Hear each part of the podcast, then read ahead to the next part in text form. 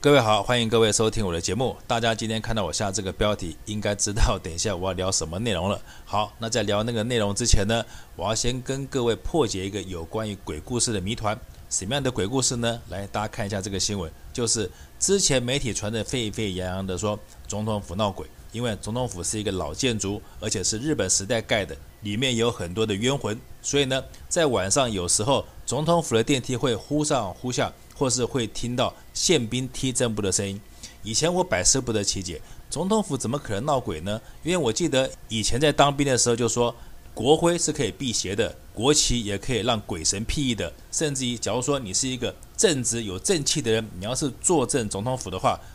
周围不可能有任何的妖魔鬼怪敢靠近的。但是为什么现在总统府会闹鬼呢？所以那时候我不理解。后来现在我搞清楚了，总统府为什么会闹鬼？其实答案很简单，就是因为来大家看这个新闻，这不是我讲的哈，是媒体讲的。曾经有这么一个人，他待过总统府，所以呢。他待过总统府以后呢，就可以解释为什么电梯会忽上忽下。因为这个人他可能在任何地方都做过跟震动有关的事情，因此呢，这个人要是曾经待过总统府，那总统府的电梯会忽上忽下，那就没有什么奇怪了。因为里面有人在搞震动嘛，所以电梯才会忽上忽下。这个谜团现在是不是解开来了？但是呢，电梯的事情解释了，那宪兵踢正步又怎么回事呢？我告诉各位。宪兵踢正步的声音是什么声音？你们知道吗？就是啪啪啪的声音。现在大家懂了吧？为什么总统府的电梯晚上会忽上忽下，而且会听到宪兵啪啪啪踢正步的声音？就是因为晚上有人在电梯里面搞震动，而且搞的震动太大声了，才造成总统府闹鬼的假象。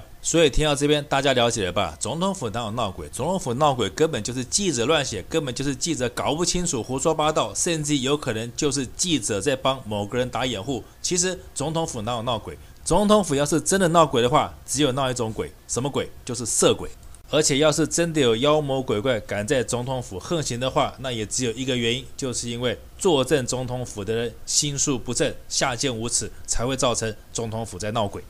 好，那帮总统府闹鬼传闻解开谜团以后呢，我们现在来聊今天的话题。其实我今天下的标题在以前讲的是同一个事情，但是随着时代演进以及老百姓越来越开化，本来是同样的事情的一句话，现在却变成了两件事情。前一件事情呢是用来消灭人类的，但是呢第二件事情却是用来制造人类。既然同样一句话已经被分成两件事情的话，那我们今天就分成两件事情来讨论。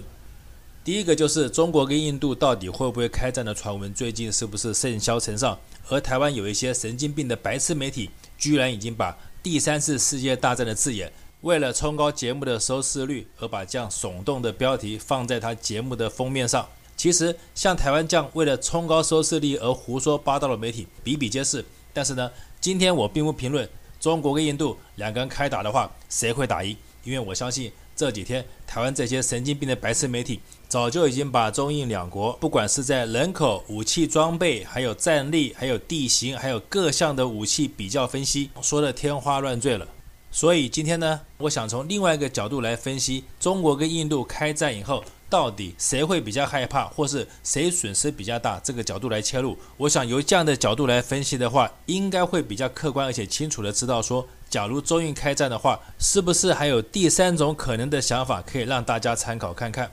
虽然在现今世界，战争已经被赋予上悲剧、残忍、无情、残酷或是穷兵黩武的代名词，但是大家是不是可以换个角度想想，在军火商的眼里？战争两个字所赋予的意义，是不是代表的就是利益？而在国际买家的眼里，战争是不是意味着我可以有一个近距离可以观察到底哪一个国家的武器便宜又大碗，而且可以提升自己国家武器装备的一个观察窗口？因此，在这样的前提下，我们先假设，假如中印开战的话，双方会动用什么武器？印度方面呢？据媒体报道，印度可能现在动用的武器叫做战车。媒体说，在中印交界班错湖附近已经发现了近百辆的印度战车。那中国方面现在还不晓得他会动用什么样的武器。好，那我们先不管中国会用什么样的武器来打这场仗，我们就假设这场仗就是针对战车的对决来讲好了。假如我们现在先假设中国方面既不派空军也不派炮兵为地面部队做掩护的话，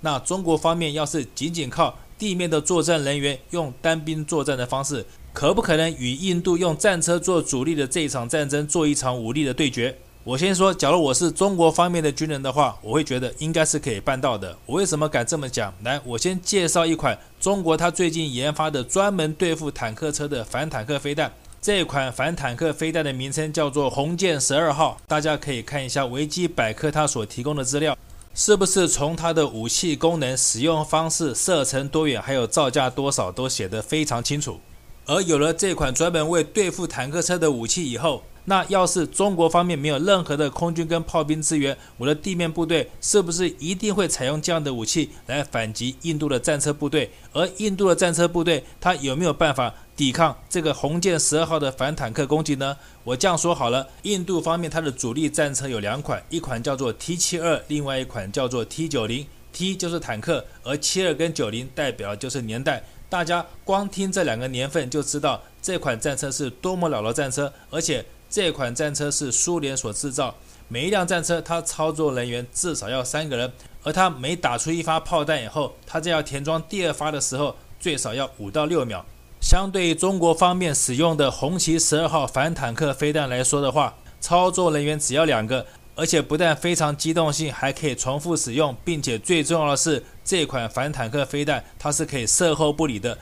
接下来就讲两款武器的射程。印度这一款 T 七二或是 T 九零，它的射程最多只有两千五百公尺，也就是说，中国只要站在三千公尺以外的地方，印度的战车就打不到了。而反过来说，红旗十二号它的有效发射范围是四千公尺，因此呢，我们就这个有效距离来讲的话。中国的红箭十二号是不是可以在印度战车火炮范围以外来发射我的红箭十二号飞弹？而且我的命中率是高达九成的。所以就武器的反应速度、机动性还有射程来讲的话，红箭十二号反坦克武器是不是有可能对印度的坦克产生致命的打击？但我说到这边。我相信一定有人会质问我说：“印度的军队又不是不动的，他不会呆呆的站在那边，白白的给解放军打。”好，那我们就退一万步来估计好了，印度现在在班错湖的坦克车是不是有八十到一百辆？我们就估它一百辆好了。那对付一百辆战车，是不是最少要有一百枚？红箭十二号反坦克飞弹才足以应付，但是操作一百枚红箭反坦克飞弹是不是只需要两百个人？但是假如我是一个清醒的解放军军官的话，我怎么可能只用两百个人就觉得我可以打赢这一百辆印度的战车呢？所以呢，在这样的状况下，我是不是一定想到我要扩编？扩编多少人呢？我的估计是最少一千个人到两千个人吧。好，那一千个人到两千个人，要是来操作红箭十二号飞弹的话，是不是我至少可以？操作到一千枚到五百枚，因此呢，在这样情形下，也就是一千枚飞弹或是五百枚来对付印度这个百辆战车的话，我相信用十个打一个的命中率，应该可以达到八九成以上吧。而印度的坦克部队，他要是想反击的话，在班错湖这样开阔而且面积挺大的一个范围里，两千解放军要是散开来跟印度战车打游击战的话，那印度战车就会陷入一种大炮打小鸟的无用反击，到时候连解放军在哪根本都找不到。而且要是来算一算双方的损失，假如不计人命的话，印度的坦克一辆造价是四百万美金以上，但是解放军的红箭十二号反坦克飞弹一组造价只要十三万人民币。我们光就这个金钱来讲好了，两国打下来的话，大家觉得是印度损失大还是中国损失大？而打仗最重要的，大家应该都知道，打的不是兵马，打的是钱粮。长期损耗下来，我相信印度一定会提早支撑不住。更不要讲，中国现在采取的是以逸待劳的打仗方式。只要等冬天一到，印度的战车在没有弹药、没有汽油、没有人员补给的状况下，百辆坦克立刻就会变成一堆废铁。所以这就是我之前讲的，为什么我觉得，假如我是一个解放军军官的话，我可以用单兵作战就打赢这场战争，因为我现在有一个中国研发最新最厉害对付坦克车的利器，叫做红箭十二号。而这还不是我要讲这一段的重点，我要讲这段的重点就是告诉各位，假如这场战争打下来的话。万一印度的战车真的被中国的反坦克飞弹打得七零八落的话，那我相信全世界的买家应该都有眼睛看吧。中国的反坦克飞弹要是这么厉害的话，那请问谁还要去买美国军火商所提供的美国反坦克飞弹？我现在就可以提供美国的反坦克飞弹跟中国的反坦克飞弹的资料，我们来做一个价钱、性能以及各方面机动性要求的比较给大家看。来，大家看一下，美国的反坦克飞弹叫做标枪飞弹，它一枚我们光讲价钱就是十七万三千美金，而中国的飞弹一枚是不是只要十三万人民币？差别在七八倍以上，所以我请问各位，假如你是国际买家的话，在双方面性能根本都差不多，甚至于中国的红箭十二号飞弹还胜过美国标枪的飞弹，这个性能底下，我们会买哪一个？因此呢，我的结论是想告诉各位，在这场中印战争，要是真的打起来，谁应该感到害怕？应该就是美国的军火商，因为假如战争的结果是如我所料。中国的红箭十二号大获全胜的话，那美国的军火商他在反坦克这个飞弹的市场一定会被中国拿走，或是被瓜分掉很大一部分市场的份额。市场被瓜分，利益被拿走，才是美国军火商最大的梦魇。